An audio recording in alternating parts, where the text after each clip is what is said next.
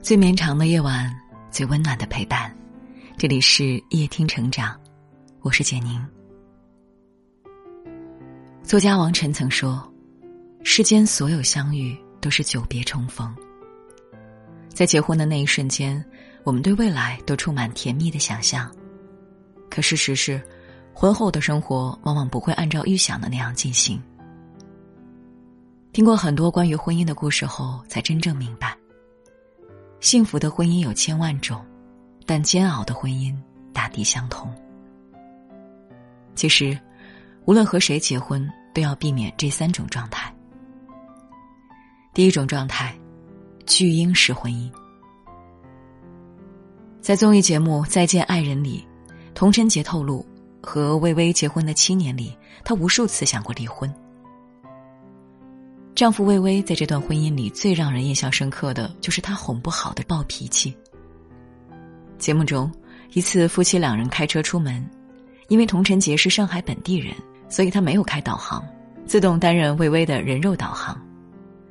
结果，童晨杰低头回个信息的功夫，魏巍就开错道了，于是他大发脾气，童晨杰怎么都哄不好，最后魏巍直接把车停在红绿灯路口，打开车门。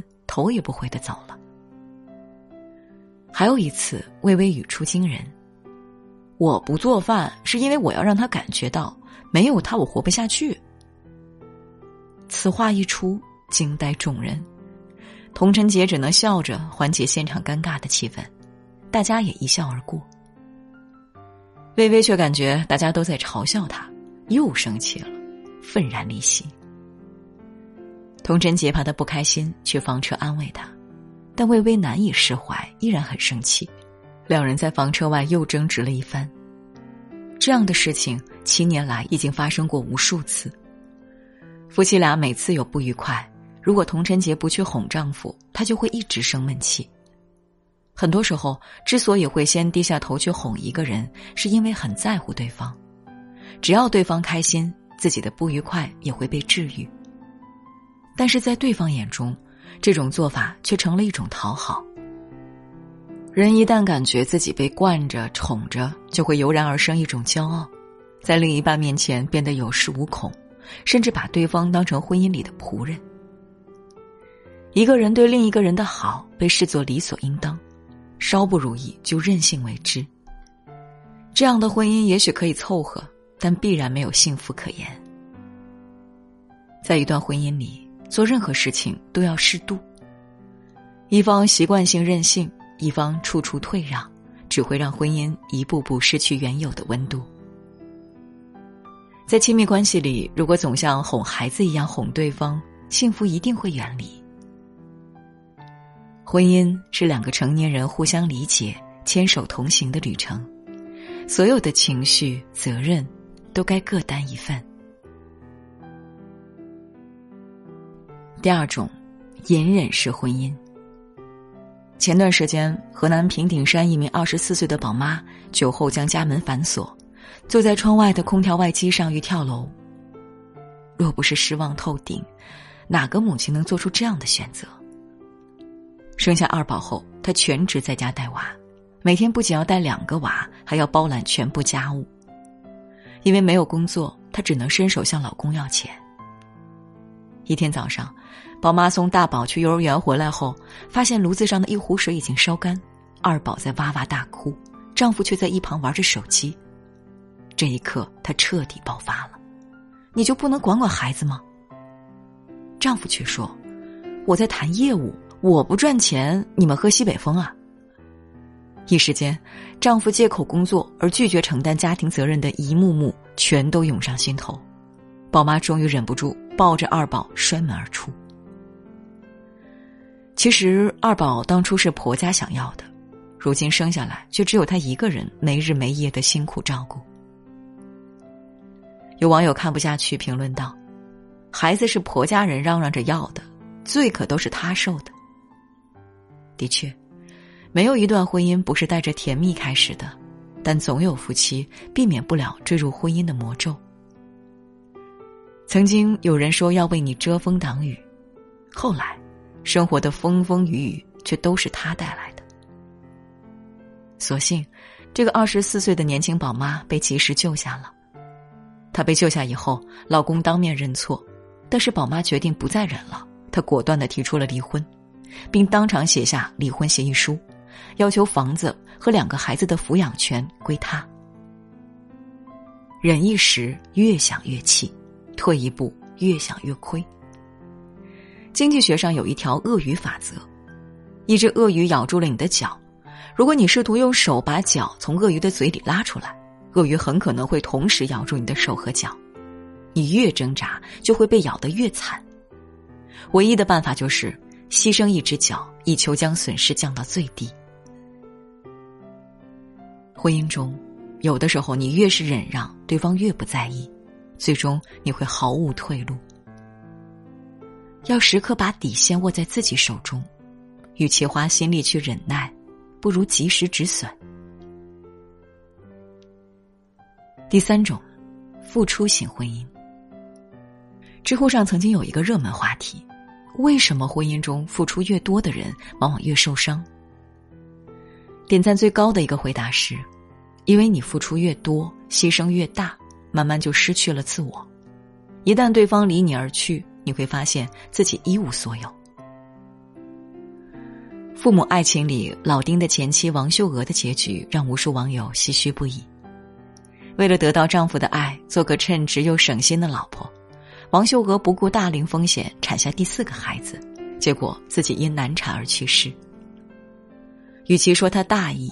不如说，她从来都没有在乎过自己，所以丈夫老丁也对她粗心大意，住在大城市却让她在家里生孩子，才导致意外的发生。记得安杰和王秀娥第一次见面，王秀娥不小心从椅子上摔下来，只有安杰赶忙上去扶她起来，一旁的丈夫老丁只是很冷淡的看了一眼，连一句安慰都没有。王秀娥一看丈夫不高兴，赶紧尴尬的打圆场。没那么娇贵，没那么娇贵。穷日子让她不曾娇贵，丈夫也从来没有疼惜过她。她出身农村，没有文化，举止粗俗，但是勤劳善良，无微不至的照顾老丁和孩子。但是这种付出始终换不来丈夫的回应。每次她和老丁发生矛盾，她都不停念叨：“嫩打，嫩打。”老丁却满脸厌烦，说他神经病。虽然老丁没有真打过他，但是这些话也暴露了王秀娥在这段婚姻里毫无幸福可言。一次，老丁和王秀娥吵架，老丁拿起东西要打他，王秀娥吓得连忙躲开，委屈的说：“你打你打，俺都快累死了，你的心哪儿去了？”这句话大概是他在婚姻里唯一的底气了。一段好的婚姻不是失去自我、单方面付出，而是保持独立，也给对方付出的机会。如果你真的低到尘埃里，那时等来的一定不是开满鲜花的喜悦，而是一地鸡毛的悲哀。婚姻固然很重要，但并不是你人生的全部，活出自己的人生才是最重要的。人生还很长，这一生还有许多事情需要做。有家人，有亲朋好友，还有自己的小圈子、小经济。有人世间千般美景等着我们去欣赏。只有知道如何让自己快乐，人生才能更精彩。回到最初的问题，到底什么才是好的婚姻？一段婚姻不是靠哄、靠忍、靠瞎付出就能获得幸福的。好的婚姻一定是双向奔赴、共同经营、彼此欣赏的结果。好的婚姻会让人生得到滋养、成长、升华，活出自己想要的样子。坏的婚姻会让彼此压抑、折磨、消耗，让人看不到希望。遇到称心的人，懂得珍惜守护；遇见错误的人，也要及时止损。愿每个人都能活得清醒独立，不辜负别人，也不亏欠自己。婚姻圆满，靠自己成全。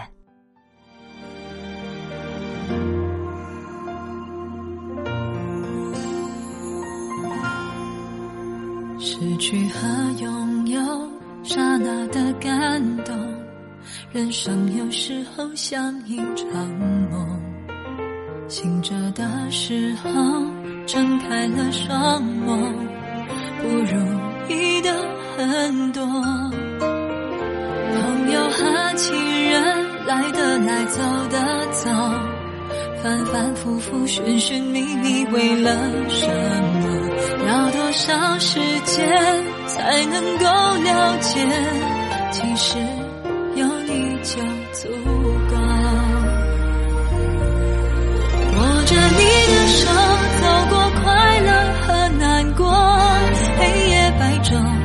们都曾经拥有。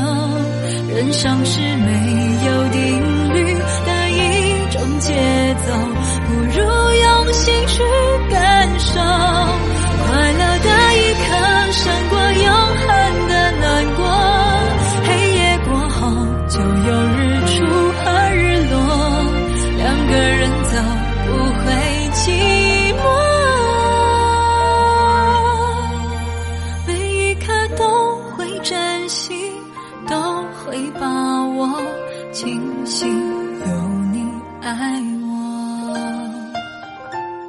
如果你喜欢今天的文章，记得在文末点亮再看。我是简宁，今晚谢谢你来陪我，晚安。失去和拥有，泪水和笑容，人生有时候像一场梦，累了的时候，闭上了双